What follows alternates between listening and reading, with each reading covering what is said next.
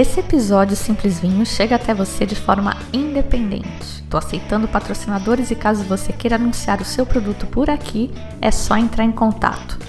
Se você consome e acha o conteúdo legal, também pode apoiar diretamente. Saiba como acessando www.simplesvinho.com.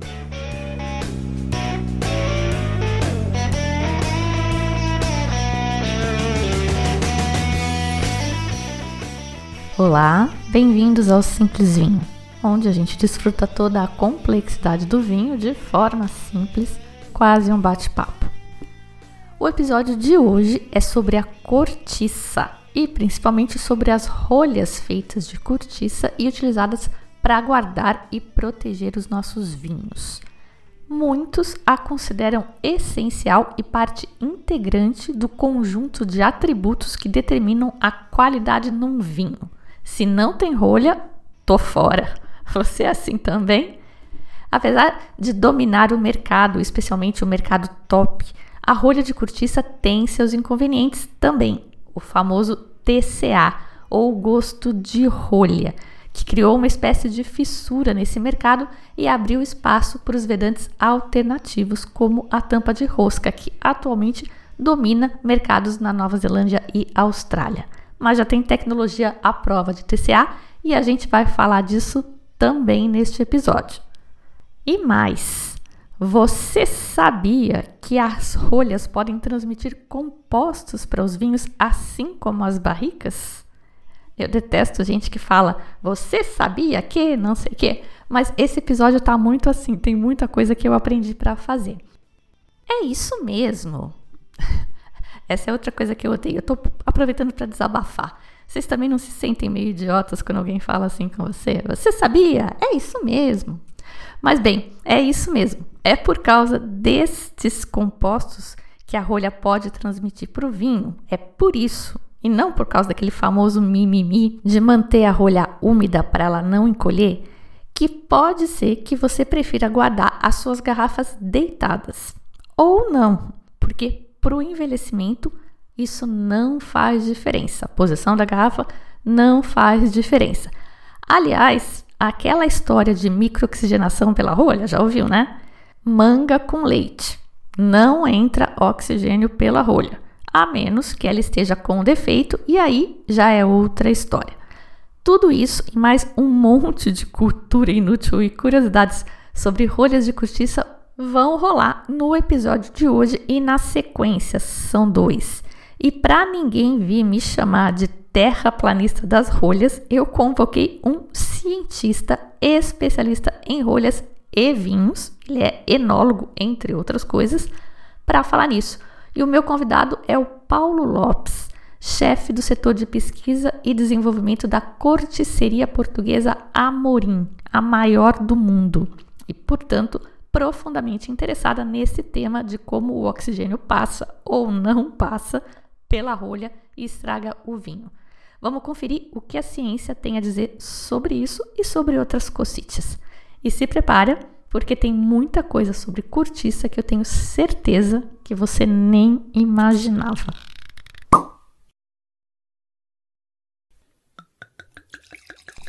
Então, muito bem. Vamos começar do começo. Quem inventou essa história de tapar vinho com rolha de cortiça? Você pode ter ouvido por aí já que foi Dom Perignon que inventou essa história, mas isso é altamente falso. Os antigos gregos e romanos já usavam a cortiça em combinação com resinas naturais para tapar os vinhos e as ânforas de óleo. Um recipiente do século I a.C., encontrado na antiga cidade grega de Éfeso, não apenas estava selado com uma rolha, mas ainda continha vinho. E as rolhas nem eram o fecho de escolha naquela época. O que pode ser, com uma certa dose de boa vontade, é que Dom Perignon tenha sido sim o responsável pela reintrodução das rolhas de cortiça na França mas não há evidências que comprovem esta afirmação. É geralmente aceito que as rolhas de cortiça ressurgiram por lá entre 1685 e 1690, o que as teria posto à disposição de Dom Perignon. mas a ideia de que ele descobriu as rolhas de cortiça durante uma peregrinação pela Espanha, ou que monges espanhóis que pararam por lá a caminho da Suécia, ou que simplesmente tenha sido o primeiro na França em usar rolha de cortiça desde que o conceito se perdeu com o declínio do Império Romano, isso é tudo lenda. Nada disso foi comprovado. E como é que eles fechavam os vinhos, então, antes desse ressurgimento das rolhas de cortiça como vedantes? Pedaços de madeira ou trapos embebidos em óleo. Coisa linda, né? Felizmente, já no final do século XVII, as rolhas de cortiça ressurgiram como os vedantes ideais para as garrafas de vinho. Hoje em dia, cerca de 70% de toda a cortiça produzida no mundo é usada para fazer rolhas para garrafas de vinho. Só Portugal fabrica 40 milhões de rolhas por dia. E por que a rolha de cortiça?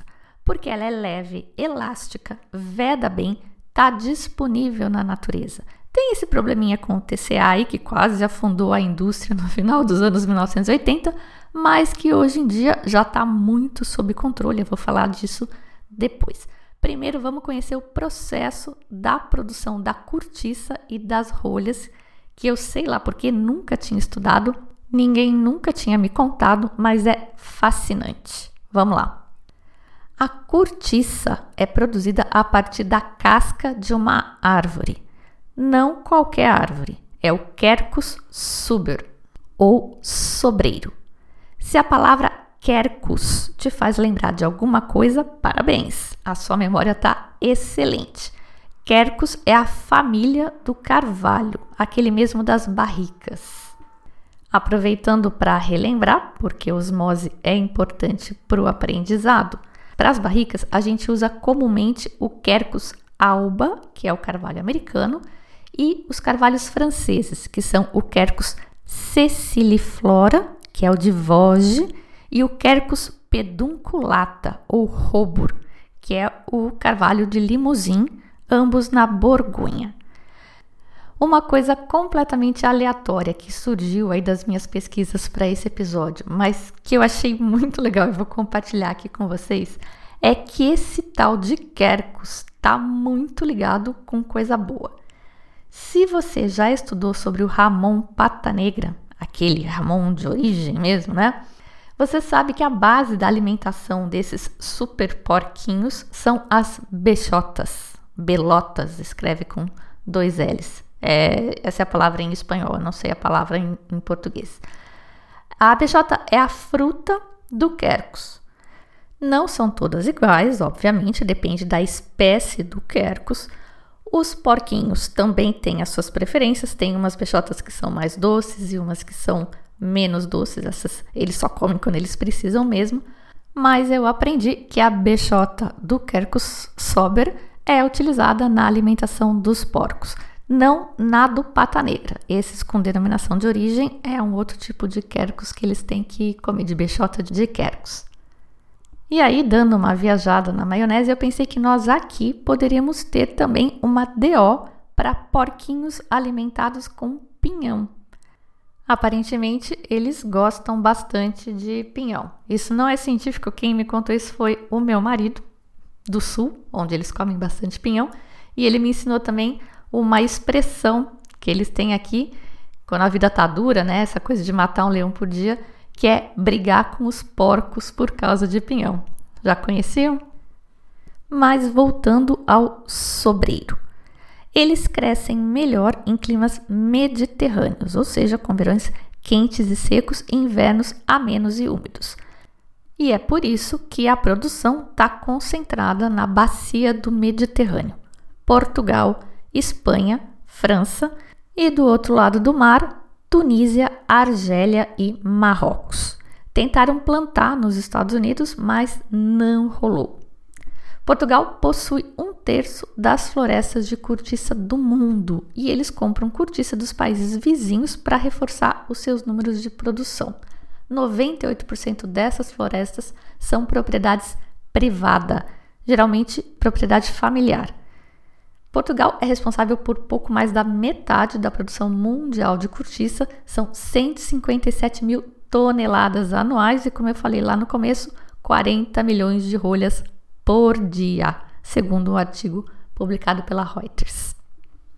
Uma das fontes que eu pesquisei citava como produtores também Brasil e China. Eles diziam que alguma cortiça era produzida por aqui, mas pelas condições úmidas não seria uma boa cortiça para ser utilizada na produção de rolhas de vinhos de qualidade.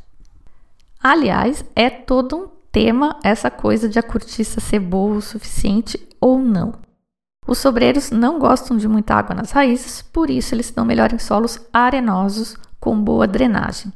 A floresta também não pode ser muito densa, pois com muita sombra vai ter mais umidade.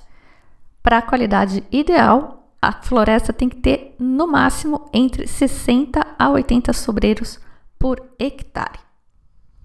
O ciclo econômico desse negócio é uma coisa de louco. Para quem estiver pensando em entrar no business do zero, um sobreiro que você plantar hoje vai demorar quase meio século para começar a produzir cortiça decente para produção de rolha.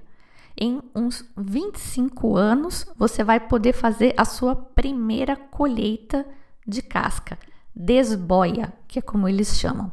Demora tanto assim porque a casca tem que crescer e tem que engrossar de um tanto suficiente para que ela fique fácil de tirar. Vocês já viram tirar? É uma coisa horrorosa, é pavorosa, é selvagem. A primeira vez que eu vi, eu fiquei horrorizada. Os caras vão com uma machadinha, fazem um talho e arrancam a casca como se estivesse esfolando a coitada da planta. Não que eu já tenha visto esfolar qualquer coisa que não seja meu joelho, mas foi a sensação que me deu. Tem um vídeo no post. Parece uma coisa bárbara. Eles dizem que não é tortura, que as árvores não sentem e tal, mas eu não tenho certeza. Essa atividade de extrair a casca do sobreiro é a atividade agrícola mais bem remunerada que existe. Tamanha é a habilidade requerida para performá-la. O sobreiro não morre quando você arranca essa casca. Isso é uma informação importante. Em 30 dias, uma casca nova já começa a se reconstruir. Mas a próxima colheita só vai poder ser feita em 9 ou 12 anos.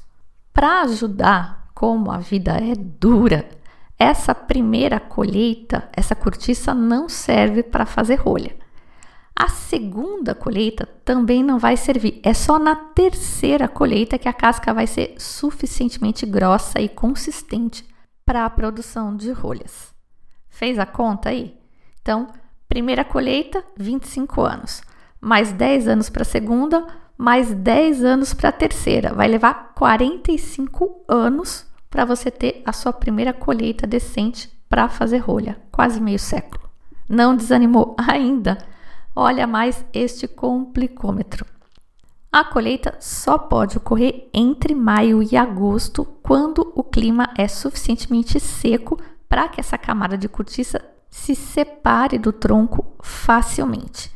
Se essa colheita for interrompida por uma chuva inesperada, vai ter que esperar secar de novo, o que pode atrasar o processo todo em mais um ano inteiro. Cada árvore produz entre 20 e 30 quilos de cortiça e disso 5 a 10% vão ser adequados para as rolhas dos vinhos de mais alta qualidade. O resto vai ser usado para as rolhas de cortiça mais baratas, para as rolhas aglomeradas, que são aquelas feitas com pó de rolha, ou até para outras coisas que não sejam rolhas. Tem muita coisa feita de cortiça. Elas estão inclusive nas naves espaciais, estrearam na Apollo 11. A vida útil de um sobreiro é de 10 a 15 colheitas, mas depois de tanto sofrimento, as árvores adquirem direito a uma aposentadoria digna. Elas são protegidas por lei e não podem ser cortadas. Podem viver por vários séculos até morrerem por causas naturais. O sobreiro mais antigo e produtivo do mundo é o Whistler Tree. Está em Águas de Moura, na região do Alentejo, no sul de Portugal. Ele foi plantado em 1783, tem mais de 14 metros de altura e o diâmetro do tronco é de 4 metros e 15 centímetros. O seu nome vem do barulho feito pelos inúmeros pássaros canouros que se abrigam nos seus galhos. Desde 1820, ele foi colhido mais de 20 vezes. A sua colheita de 1991 produziu 1.200 quilos de cortiça, que é mais do que a maior parte de sobreiros vai produzir numa vida inteira. Essa única colheita produziu mais de 100 mil rolhas. Até agora a gente falou só da extração da cortiça. Esse é só o começo do processo. Depois de extraídas as placas, elas passam por uma secagem de seis meses e depois passam por processos de limpeza com água fervente.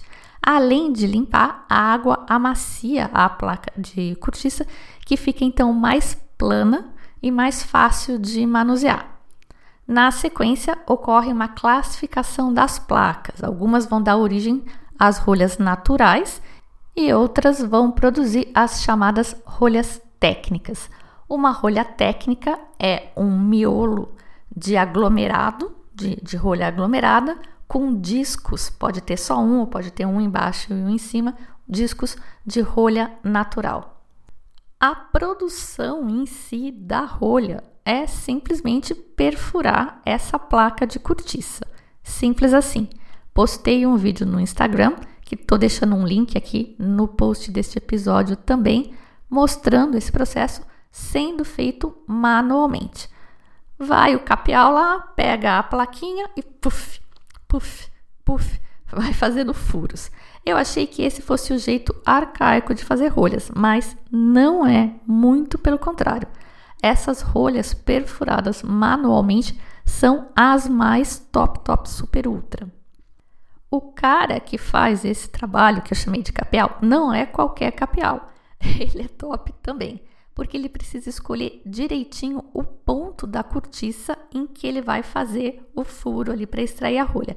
Se ele errar, a rolha pode sair ruim, com defeito, porque a cortiça, lembra, é casca de árvore, ela é toda irregular. A rolha pode então sair meio torta, né, sair com defeito, ou nem sair, sem contar o risco do capial furar o dedo, perder o dedo neste processo. Deixo lá no post também do episódio uma foto de uma placa de cortiça, como ela fica depois de toda perfurada. Recomendo muito darem uma olhada para visualizar tudo isso que eu estou falando. E esse pedaço que sobra depois vai ser triturado para fazer essa espécie de serragem e produzir as rolhas aglomeradas.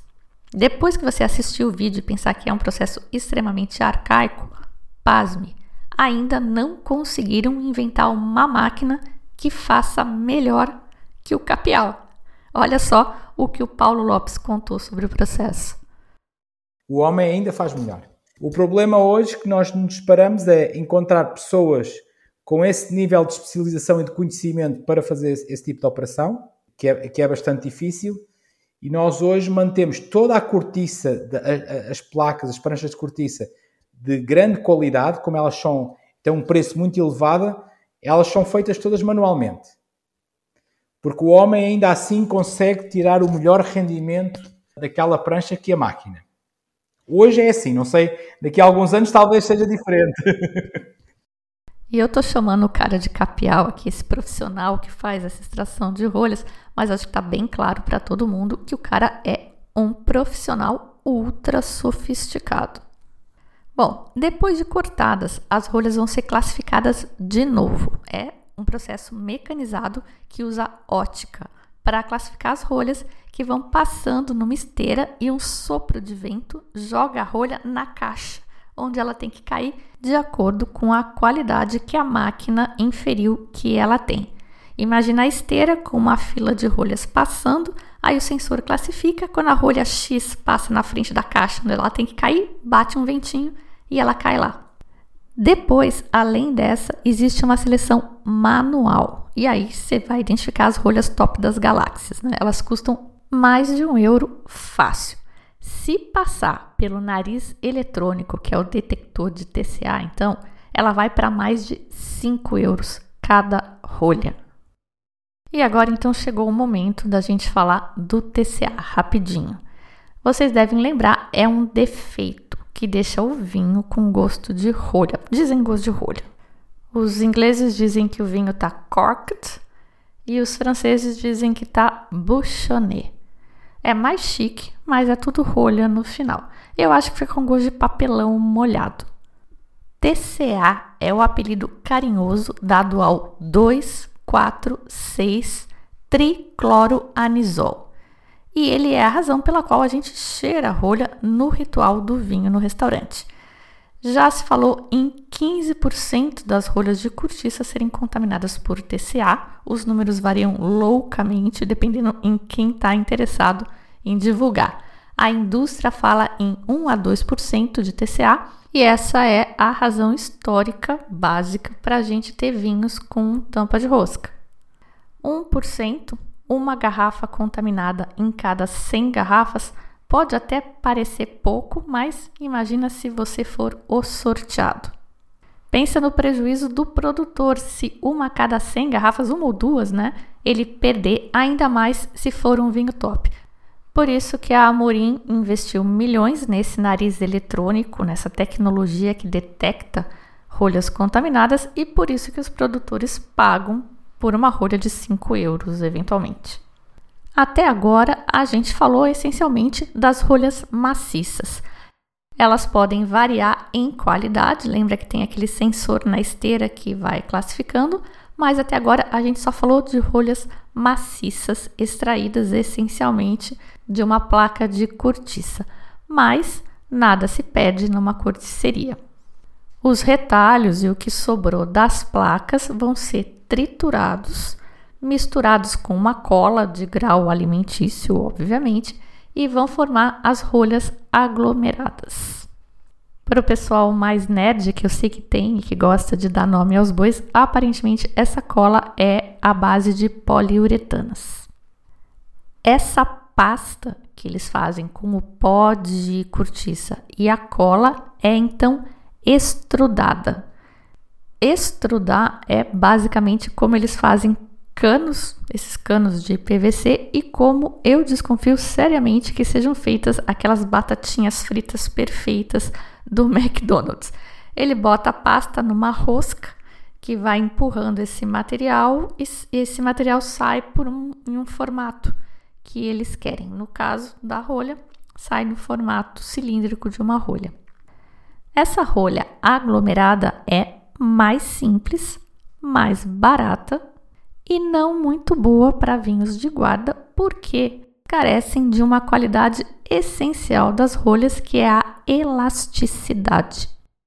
Elasticidade é a propriedade de uma coisa se deformar sob pressão e recuperar a forma original quando essa pressão é retirada. Tipo aquele negócio que o pessoal dava no avião para a gente tapar o ouvido para dormir, lembra? Vinha aquela espuminha no formato de uma rolha, você amassava ela bem amassadinha, botava no ouvido, aí ela começava a expandir de volta, recuperar o seu formato original e tapava o seu ouvido. É exatamente isso que acontece com a rolha. Uma rolha de cortiça pura é 90% ar. Ouviu bem? 90% ar. Se você ficou chocado, eu vou aliviar um pouquinho. Eu falei mesmo, foi para chocar. Ela é, na verdade, de 80 a 90% de ar. A de mais alta qualidade é 80% só. Ainda assim, é muito ar. A cortiça tem uma estrutura chamada alveolar, que consiste em células vazias dispostas em formato de favo de mel separadas por uma parede celular com cerca de 1 micron de espessura. Por sinal, olha só outro fato curioso: a cortiça deu origem ao termo célula. O termo foi usado pela primeira vez para descrever a unidade biológica básica observada na cortiça no microscópio. E é este ar que é basicamente a rolha, né? 80, 90% da rolha é ar. É este ar que entra no vinho e que causa a tal da microoxigenação nos vinhos de guarda e toda aquela evolução e blá blá blá. Não é ar que entra de fora, o ar não passa pela rolha. O Paulo Lopes, que é a pessoa que pode falar disso com direito, vai explicar direitinho no próximo episódio. Então, só lembrando, o cara pega a rolha, aperta, põe no gargalo da garrafa, solta e ela expande, preenche todo o gargalo e veda o vinho, assim como aquele protetor de ouvido Baratex que eles distribuíam na companhia aérea protegia o seu sono durante o voo. E eu tô dizendo protegia porque eu acho que as companhias aéreas não dão mais nada, né? Ultimamente nem água acho que elas estão dando. Bom, a rolha tem um diâmetro cerca de 50% mais largo que o gargalo da garrafa. Então você pega essa rolha que tem 31 milímetros de diâmetro, aperta até ela ficar bem estreitinho o suficiente para entrar no gargalo que tem 17 milímetros. Você bota a rolha lá e ela começa a recuperar o formato inicial porque ela é elástica até o limite que é imposto pelo gargalo. Então, assim, ela veda perfeitamente, ou quase perfeitamente, o mais perfeitamente possível, o vinho. Pode rolar um siliconezinho ali também para ajudar tanto a vedar quanto a tirar a rolha depois. E a rolha de espumante é uma rolha diferente, né? Forma aquela bolinha em cima. Essa é uma rolha técnica, que é aquela que eu comentei, que é composta por uma parte, normalmente um miolo de aglomerado, com um anel de rolha natural, que é a parte que vai estar em contato com o vinho. Os vinhos tranquilos podem ter, às vezes tem, a rolha natural nos dois extremos. A do espumante é natural só na parte que vai em contato com o vinho. A diferença é que eles apertam, né, espremem e botam só metade da rolha na garrafa. A parte que ficou para fora do gargalo vai formar aquela bolinha, né, o cogumelo, que vai facilitar a extração. Porque imagina você meter um saca-rolhas numa garrafa com 6 ATMs de pressão ali dentro. Últimas curiosidades inúteis desse programa que eu achei delicioso. Juponê e chevilé. Conhece essas palavras? A rolha de espumante, quando você tira, normalmente fica mais aberta na base, forma uma espécie de saia ou anágua, que é justamente a palavra juponê em francês. Anágua, para quem não lembra, era uma saia que as mulheres usavam embaixo da saia real, né, que ficava por fora, para não ficar transparente ou para armar ou para sei lá o que. Não é da minha época. Então, quando a base da rolha do espumante fica mais larga que a parte do meio dela, a gente diz que esse formato chama juponê. Às vezes isso não acontece. A rolha fica reta, assim, homogênea, como se fosse uma rolha de vinho tranquilo normal. E a esse formato a gente dá o nome chique de chevilé ou estaca em francês. Essa informação não é totalmente inútil, porque o formato chevilé pode indicar uma má vedação da rolha, que ela não teria se expandido o suficiente para evitar a entrada de ar ou a saída de CO2 da garrafa. O Paulo Lopes me explicou que esse formato tende a acontecer mais se você armazenar o seu espumante deitado. Então, tá aí mais uma razão para armazenar o seu espumante em pé. A íntegra da minha conversa com o Paulo gerou um episódio especial para os padrinhos e madrinhas do Simples Vinho, essa galera que curte e apoia o Simples Vinho e graças a quem o podcast continua no ar. Para saber como ser um apoiador, um padrinho ou madrinha do Simples Vinho, você pode acessar simplesvinho.com/apoie. No próximo episódio, então, a gente vai ver o que a ciência nos diz sobre armazenar as garrafas em pé ou deitadas.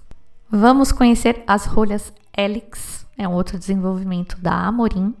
Vamos falar de sustentabilidade, já que esse é um tema premente no nosso mundo. E o Paulo vai contar para a gente o que, que a ciência pensa sobre a gente fazer adegas movidas, né, ou resfriadas a equipamentos normais de ar condicionado. Sei que tem muita gente fazendo isso, então eu aproveitei para perguntar para ele. Eu sou a Fabiana Knossaisen e vou ficando por aqui com o Simples Vinho. Tchim, tchim.